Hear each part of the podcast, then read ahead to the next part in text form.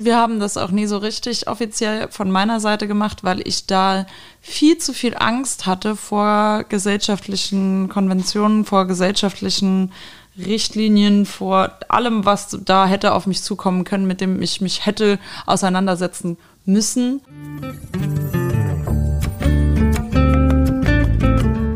Polyamorie, Liebe zu viert. In vielen Familien geht es manchmal drunter und drüber und viele Eltern kommen ab und an auch mal an ihre Grenzen, denn die meisten müssen das Familienleben zu zweit stemmen. Bei Elena, Lara und Julia ist das etwas anders. Die drei führen eine Beziehung zusammen und leben auch zusammen. Neben den dreien gehört auch Julias Frau Vivian und drei Kinder zur Polyfamilie. In einer neuen Folge Polyamorie, Liebe zu viert, spricht Elena mit mir darüber, wie bei ihnen der Alltag aussieht und warum es von Vorteil ist, wenn es vier statt zwei Eltern Elternteile im Haushalt gibt.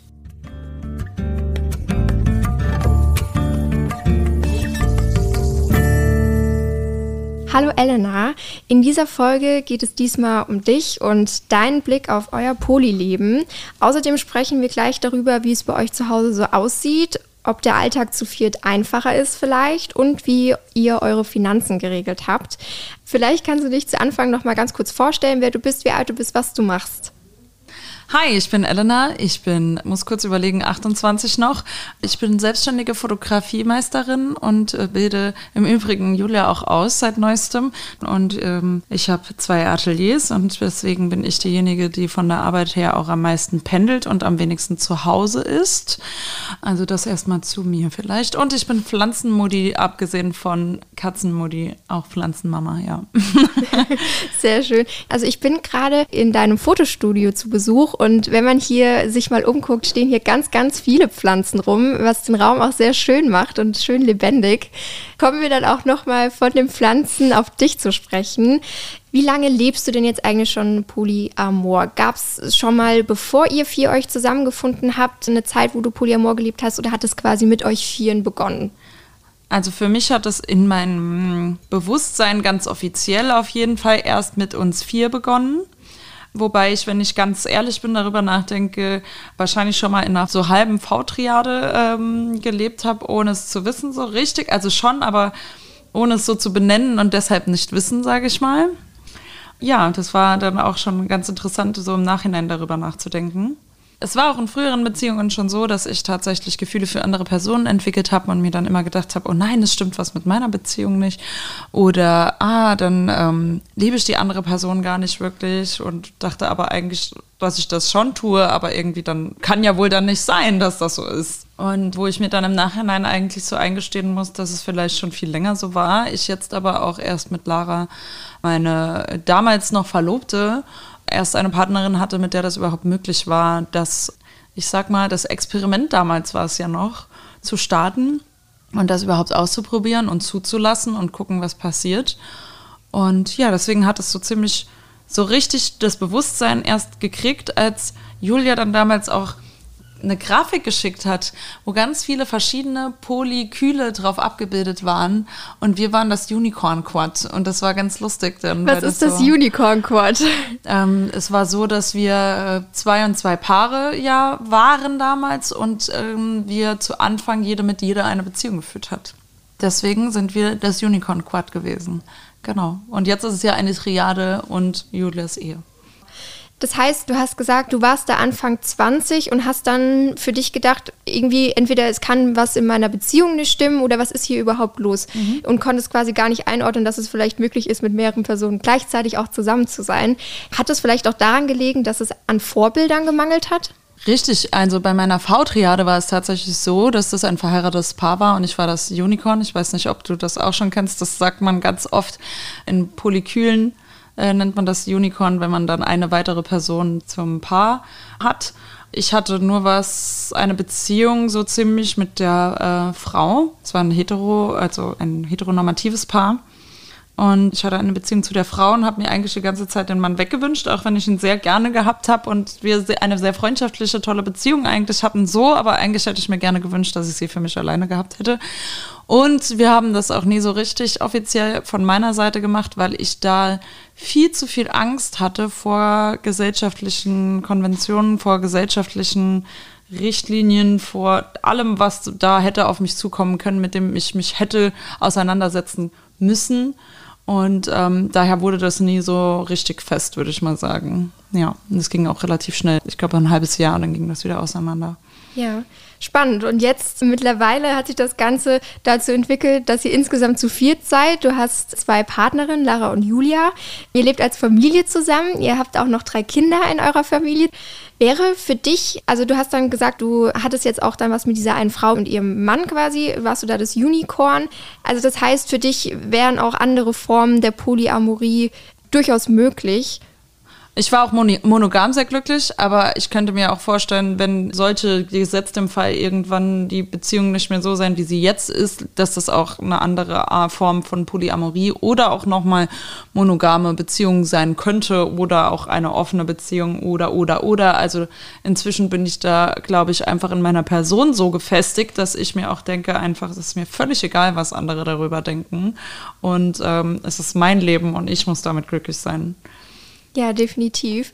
Vielleicht, wenn wir es jetzt eh gerade schon angerissen haben, können wir einmal darauf zu sprechen kommen, wie man Polyamorie in verschiedene Formen einteilen kann. Also ganz generell bleibt es ja immer super individuell und ich glaube, da äh, darf und soll wahrscheinlich jeder das machen, was für, wie es sich für ihn oder sie gut anfühlt. Aber was für Formen kann man denn Polyamorie so einteilen? So Grundformen, sage ich jetzt mal. Ja, also generell nennt man ein Netzwerk aus mehreren Personen Polykyl, egal wie viele dann da ähm, drin sind. Es gibt auch zum Beispiel Single-Polyamorie. Das ist im Endeffekt dann, wenn eine Person zum Beispiel auch alleine eine Wohnung hat und kein Nesting-Partner, also keine weitere Person mit in der Wohnung wohnt und auch nicht so der Ankerpartner ist, nicht die eine einzige Person, die am, ich sag mal, am wertvollsten, am wichtigsten in Anführungsstrichen ist, aber auf jeden Fall, äh, das ist das, wie ich es jetzt verstanden habe, das ist Single-Polyamorie. Dann gibt es eben klassisch Triade, drei Personen. V-Triade ist, dass eine Person mit zwei weiteren Personen eine Beziehung haben, aber die beiden nicht miteinander. Und deswegen wie ein V. Quad natürlich zu viert und alles darüber hinaus und andere Konstellationen, also nennt man dann eigentlich einfach nur noch Polykyl. Und dann ähm, definieren sich die Beziehungen einfach, ob sie jetzt geschlossen, geöffnet sind oder was es da noch für andere Abstufungen gibt. Genau. Alles super individuell, genauso individuell quasi wie die Frage danach, wohnt man zusammen, wohnt man nur mit einer Person zusammen oder nicht. Also 2021 seid ihr zusammengezogen und insgesamt lebt ihr jetzt zu SIP plus drei Katzen und dem Hund Watson in eurer Wohnung. Aber welche Anforderungen musste dann eure Wohnung eigentlich erfüllen, dass ihr da als Polyfamilie mit so vielen Leuten und auch Tieren einziehen könnt? Brauchte jeder sein eigenes Zimmer oder was hattet ihr da für Kriterien? Also wir haben geguckt, dass wir nach Möglichkeit wirklich viele Zimmer haben. Wir haben sieben Zimmer, über 200 Quadratmeter. Wir haben Garten und Hof. Wir haben einen Keller und einen Dachboden. Das war noch ein Goodie sozusagen, Garten und Hof. Also Garten haben wir uns schon auch gewünscht, aber das wäre noch okay gewesen ohne. Im Endeffekt ging es uns wirklich um die Anzahl der Zimmer und dass sie jetzt nicht nur zwei Quadratmeter haben. Auf jeden Fall ähm, haben wir da eben geguckt, wie das so, dass wir uns das alle leisten können, zu viert eben, aber auch wenn mal einer ausfallen würde. Mit Corona haben wir es ja auch gesehen können. Gerade bei zwei selbstständigen Personen ist das halt so eine Sache. Ne? Also sollte man da einfach auch gucken, dass das nach Möglichkeit auch mal für ein paar Monate geht, wenn mal jemand ausfällt. Es waren unsere Grundvoraussetzungen für die Wohnung auf jeden Fall die sieben Zimmer. Wir hatten ursprünglich auch schon gedacht, okay, eins weniger wäre auch in Ordnung. Inzwischen äh, hätten wir gerne noch drei mehr. Letztendlich war es aber auch so, dass wir eine Wohnung angeschaut hatten. Die erste, die war wunderschön. Sie war riesengroß, sie war günstig, es war alles cool da dran. Aber ich erinnere mich sehr ungern daran, wie das ausging im Endeffekt, weil ähm, es war dann so, Julia war alleine dort, um das sich anzuschauen. Und es war alles cool und sie hätte eigentlich schon unterschreiben können direkt. Und dann hieß es, ja, meine Ehefrau. Und dann war so, mhm. Mm Also Großfamilie, sieben Personen, gar kein Problem. Ehefrau war dann schon so, hm, und dann so, ja, wir sind vier Erwachsene, da ging noch gar nicht, wer irgendwie mit wem irgendwas, sondern wir sind vier Erwachsene. Nee, das geht nicht. Was sollen die Nachbarn denken? So, also wirklich, das war dann letztendlich die Kurzfassung der Reaktion. Und äh, aber wörtlich so, nee, das geht hier nicht. Das wollen sie nicht. Das heißt, ihr habt eine ganz negative Haltung gegenüber eurem Lebenskonzept, ohne überhaupt generell erklärt zu haben, wie das eigentlich ist. Einfach nur aus Furcht der Vermieter, was die Nachbarn denken könnten. Richtig, absolut. Aber das war tatsächlich die erste und einzige schlechte Erfahrung, die wir gemacht haben. Das muss ich auch dazu sagen. Weil danach habe ich einen Riesentext aufgesetzt, wo schon drin steht, dass wir vier Erwachsene sind, was jede von uns macht, wie alt wir sind, was wir generell so machen, warum wir die Wohnung wollen, tralala für die ralala. Alles wirklich sehr ausführlich beschrieben. Hab dann alles angeschrieben, was vom Budget her und Größe her ungefähr passt, um es sich anzugucken, weil wir von einem äh, befreundeten Makler gesagt gekriegt haben, vergiss das, baut lieber. Und dann haben wir innerhalb von sechs Wochen unsere Wohnung, nein, wir haben die Wohnung gefunden. Ich glaube, es war die vierte Wohnung, die wir uns angeguckt haben oder dritte. Wir waren bei der Besichtigung der fünften, haben den Anruf gekriegt, dass wir sie kriegen und sind sechs Wochen später äh, umgezogen. Also so schnell ging es dann. Es war wirklich zackig. Innerhalb von zwei Monaten von Suchen bis fertig umgezogen war alles fertig dann. Das war wahnsinnig verrückt irgendwie.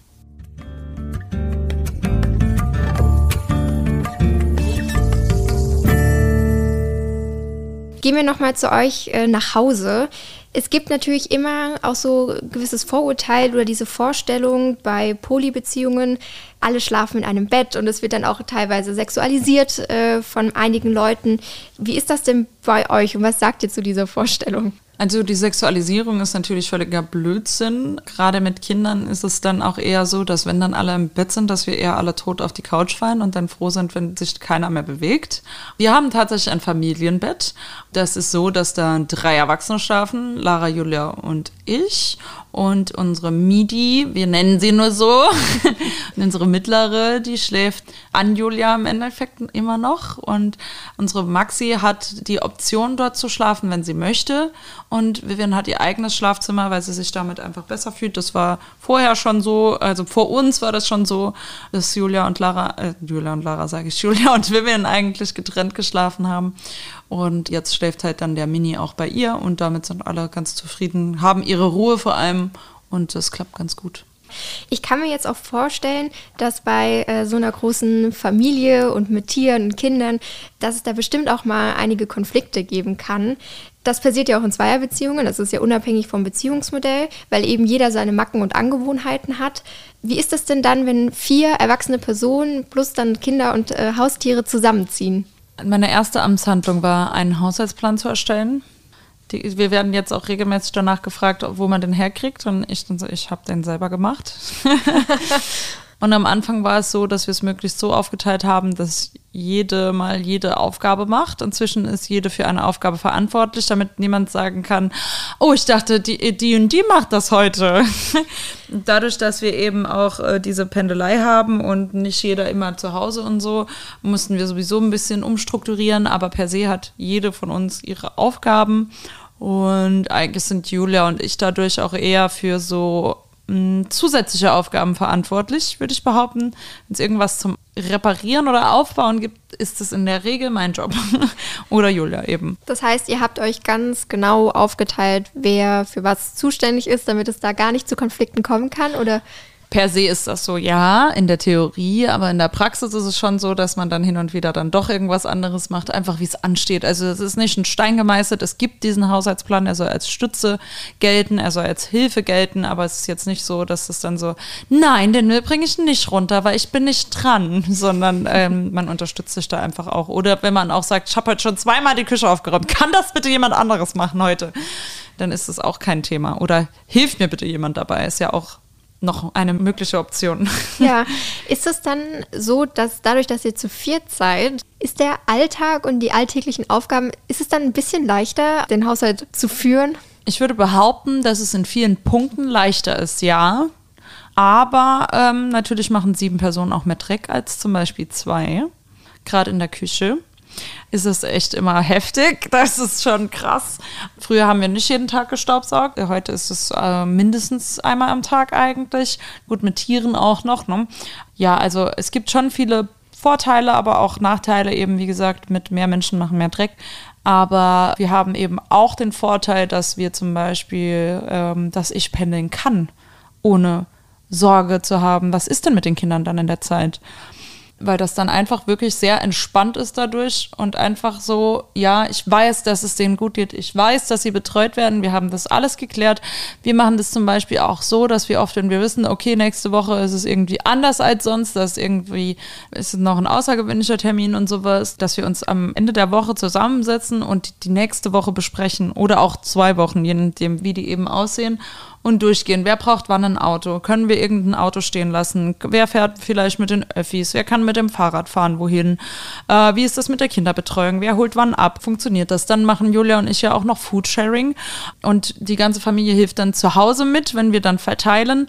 Das ist schon so, dass man dann, okay, wenn wir dann da Foodsharing machen, dann muss jemand anderes die Kleinen abholen und so. Und das halt alles zu klären und zu managen, ist halt schon auch Arbeit, aber ich würde behaupten, das funktioniert gerade so gut, weil wir so viele Leute sind. Andere haben vielleicht ihre Großeltern, also ihre Eltern dann auch noch mit dabei, die helfen können oder der Nachbarin ähm, passt mal auf die Kinder auf oder sowas. Wir haben die Person schon im Haushalt drin, was schon ganz schön ist, weil die Kinder dann auch zu Hause einfach bleiben können und auch in ihrem Zimmer sein können, wenn denen danach ist oder ja, eben ihre gewohnte Umgebung auf jeden Fall haben.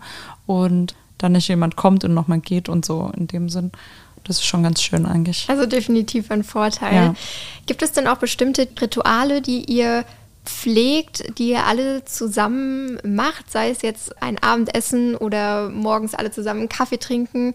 Also wir versuchen in der Regel morgens auch alle zusammen zu frühstücken. Es funktioniert mal besser, mal schlechter. Und ähm, aber was eigentlich immer ist, dass wir gucken, dass wir alle zum Abendessen zusammenkommen. Eigentlich wirklich, das ist schon so ein Ritual. Ja, das klingt schön. Gibt es denn, dadurch, dass ihr zu viert beziehungsweise mit den Kindern ja dann zu siebt seid, auch ganz bestimmte Herausforderungen in eurem Zusammenleben? Bei mir war es so, dass als ich alleine gewohnt habe, habe ich zu viel immer gekocht, weil ich das von meiner, weil ich eine relativ große Familie von fünf Personen habe. Und ähm, dann habe ich immer schon relativ viel gekocht. Dann habe ich mir das abgewöhnt, weniger gekocht, als wir dann zu zweit waren. Und dann war das aber so, dass man gemerkt hat, dass Lara zum Beispiel am ehesten Probleme damit hatte, einzuschätzen, wie viel dann wirklich reicht mhm. für alle. Oder es viel zu viel geworden wäre. Oder wir am Anfang vor allem wirklich oft auch viel zu viel gekocht haben, sodass wir es für zwei, drei Tage dann hatten. Auch nett. Aber ähm, wer hat schon Lust, dreimal hintereinander unbedingt das Gleiche zu essen? Also lieber, inzwischen haben wir das ganz gut hingekriegt. Dann wollen wir auch nochmal auf das äh, Thema Finanzen kommen. Ist ja manchmal auch so ein bisschen knifflig, gerade wenn man zusammen wohnt, äh, wird auch total unterschiedlich gehandhabt. Äh, manche teilen sich die Kosten und jeder zahlt genau die Hälfte, manche teilen das prozentual nach dem Einkommen ein und bei wiederum anderen wird mal so, mal so gezahlt. Wie ist das denn bei euch? Also, wir haben einen Plan aufgestellt. Ich habe eine Tabelle erstellt, wo man, eine Excel-Tabelle, wo man ganz brav alles eintragen kann tatsächlich, weil sich ab und zu bei uns halt Einkommen auch ändern. Und so kann man das eintragen und das errechnet das ganz von alleine gequotelt, wer wie viel Prozent und dann auch welchen Betrag bezahlt, weil das einfach für uns so die gerechteste, weil wir alle füreinander einstehen wollen und wer am meisten verdient, kann dann eben auch ein bisschen mehr übernehmen. Das ist so unsere Devise davon gewesen, weil wir uns damit ja auch gegenseitig unterstützen. Und äh, wenn aber, ich sag mal, außerplanmäßige Kosten sind, dann bezahlt in der Regel entweder einfach die, die es gerade bestellt hat oder gekauft hat. Oder man sagt dann halt, okay, das war jetzt Betrag X und dann wird es aufgeteilt einfach.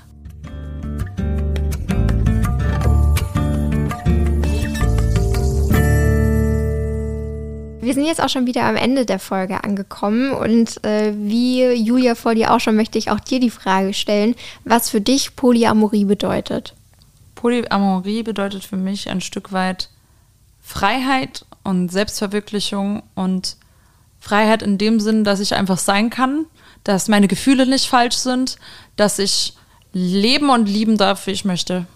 Und Selbstverwirklichung, wie meinst du das? Ich würde sagen, im, zum Beispiel habe ich mit Lara eine andere Beziehung als mit Julia. Ich meine, ich kann mit beiden zum Beispiel viel reisen und alles. Julia hat aber ein anderes Energielevel und Lara hat ein anderes Energielevel als ich. Und Julia und ich sind eher, dass wir uns gegenseitig pushen und Lara holt mich eher auch mal runter. Und ähm, das ist super viel wert. Vor allem, weil wir auch mal die Situation hatten, dass Lara versucht hat, mein Energielevel zu haben und das für sie nicht gut war und ich versucht habe, mein Energielevel runterzuschrauben, um sie nicht zu belasten und das für mich auch nicht gut war. Und so kann jede ihr Energielevel einfach ausleben, von wegen Selbstverwirklichung und einfach sein und machen und ballern oder runterfahren. Und so können wir das alle zusammen einfach wirklich voll ausleben. Ja, also vielen Dank, Elena, dass du uns mit in dein Familienleben oder euer Familienleben genommen äh, hast. Und in der nächsten Folge von Polyamorie Liebe zu viert spreche ich mit deiner Frau Lara und sie erzählt mir mehr darüber, ob es eigentlich Regeln in eurer Beziehung gibt, damit es für euch funktioniert und welche Herausforderungen und Vorteile ein Leben mit mehreren Beziehungen mit sich bringt. Danke dir. Danke dir. Polyamorie Liebe zu viert ist eine Produktion der VRM von Allgemeiner Zeitung, Wiesbadener Kurier, Echo Online und Mittelhessen.de.